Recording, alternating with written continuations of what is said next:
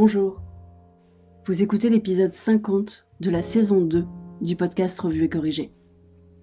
Cet épisode est tiré d'un billet du blog publié le 10 décembre et s'intitule C'est dur de vieillir. Ça fait des années que Cher et Tendre attend ça. Au risque de paraître impudique, je vais aborder aujourd'hui un sujet sensible et lié à une consultation médicale. Je ne suis pas particulièrement assidue en ce qui concerne les suivis médicaux de contrôle. Et depuis qu'on a déménagé à Bordeaux, c'est pire, parce qu'il faut en plus refaire le carnet d'adresses des praticiens en tout genre. Donc je ne le fais que quand on en a vraiment besoin. Pédiatre dès notre arrivée, bien sûr, pour petit homme. Généraliste quand j'ai eu un bobo. Kiné quand il a fallu rééduquer le bobo. Médecin du sport pour le genou de chair et tendre dont je vous parlais il y a quelque temps.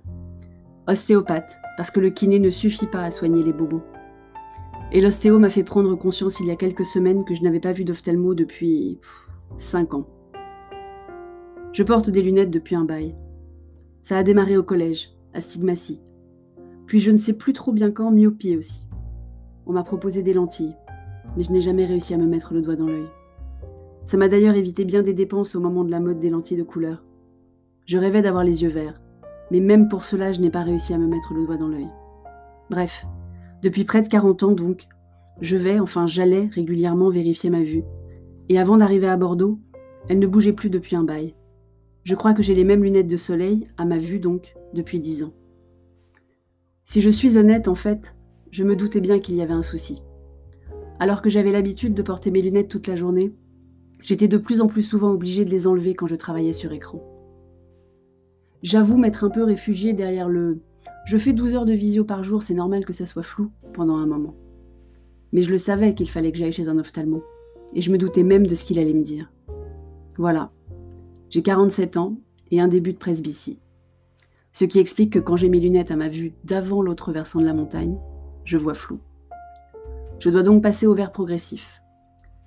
J'ai trouvé ça plus simple que d'avoir deux paires de lunettes plus deux de soleil. Déjà que j'ai des sacs qui pèsent lourd pour mon dos en miettes. Cher et tendre est ravi.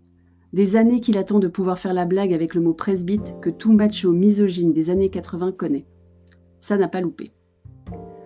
Quand on est maman presque quinca d'un enfant aîné et unique au primaire, on ne se sent pas trop vieille en fait.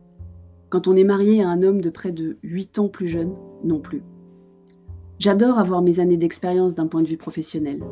Et je les assume d'ailleurs. En mai prochain, je fêterai 48 ans et 25 années de travail à temps plein. Même si toutes ne comptent pas pour la retraite, mais c'est un autre sujet. Je m'étais beaucoup moqué de l'appréhension de Cher et Tendre au passage des 40 ans. Je vous en parlais à l'épisode 1 de cette saison. En lui disant qu'il verrait bien les effets sur son corps. Qu'on ne rebondit pas aussi vite qu'avant des petits bobos. Mais je n'avais pas pensé que pour moi, qui gère bon an mal an mes petits bobos et mes insomnies depuis un moment déjà, je pouvais avoir encore un autre signe extérieur de, de vieillesse. Vieillesse donc, j'ai lâché le mot. Je suis vieille. Pas encore grabataire, certes, mais vieille. Enfin, plus jeune en tout cas. Mon corps dégénère, décrépite, se délite, se dégrade, et on ne peut rien y faire. J'ai même plus de cheveux blancs.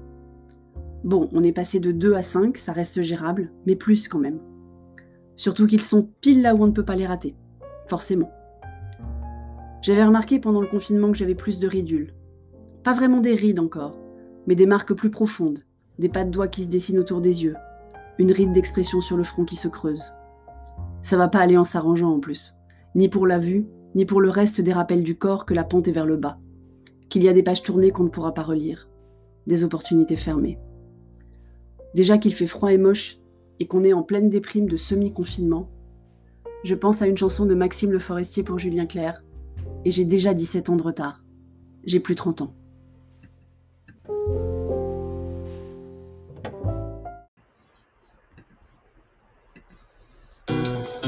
Oh ma ville aux pluies d'automne un jour, si ton parfum m'étonne, cheveux mouillés, gorge serrée du soir.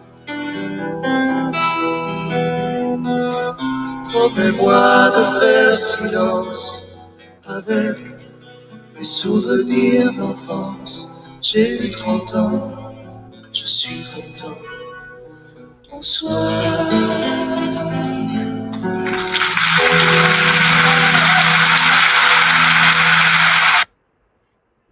Merci de m'avoir écouté. Si vous écoutez sur Apple, surtout laissez un commentaire avec vos 5 étoiles. Et sur toutes les plateformes de balado-diffusion, abonnez-vous et partagez. À bientôt.